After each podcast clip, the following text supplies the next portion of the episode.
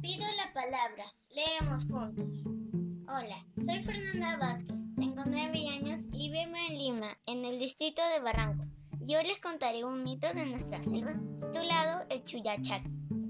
En la selva peruana había un pueblo que vivía muy asustado debido a que muchos pobladores desaparecían misteriosamente cuando iban al río. Un día, la anciana doña Isabel decidió ir al río a lavar su ropa. Cuando en eso, un hombre muy bien vestido se le acercó y dijo, Hola Isabel, ¿no me reconoces? Perdón, pero con la edad me falla la vista. ¿Quién eres? Soy yo, tu hermano. ¿Quién? ¿El que se fue hace años y nunca regresó? Sí, ese mismo. Mm, no sé, no te pareces mucho. Bueno, es que ha pasado mucho tiempo y he cambiado. Ay, mi hermanito querido. Hermana, vamos a que conozcas mi casa. No puedo, en casa me esperan y no he avisado que demoraré. Doña Isabel notó algo muy extraño. ¿Qué le pasó a tu pierna? Parece una pata de cabra. Me quedé así tras un accidente, pero no demoremos más y vamos a mi casa, hermanita. Está bien, vamos rápido. Y doña Isabel también desapareció.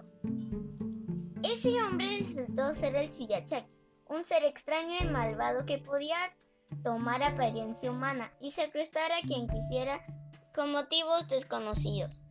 Pero doña Isabel tenía una nieta llamada Chabelita, quien era muy inteligente y valiente, y al ver que su abuelita había desaparecido, decidió ir en su busca, ignorando todas las advertencias de peligro que los pobladores le hacían.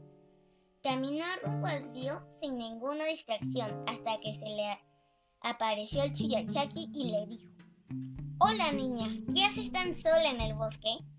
Yo no hablo con extraños, no me moleste. Pero yo no soy un extraño, soy un amigo de tu abuelita. Y te puedo llevar a donde ella está. Qué raro, mi abuelita nunca me habló de usted. ¿Y esa pata de cabra? Mmm, ya sé, usted es el Chuyachaki. El engañador que ha secuestrado a muchos de mi pueblo.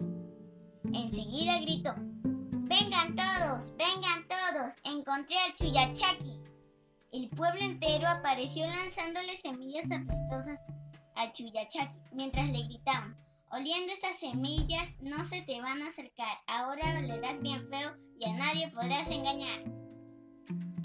Las personas secuestradas no aparecieron nunca más, pero el Chuyachaki ya no pudo volver a engañar.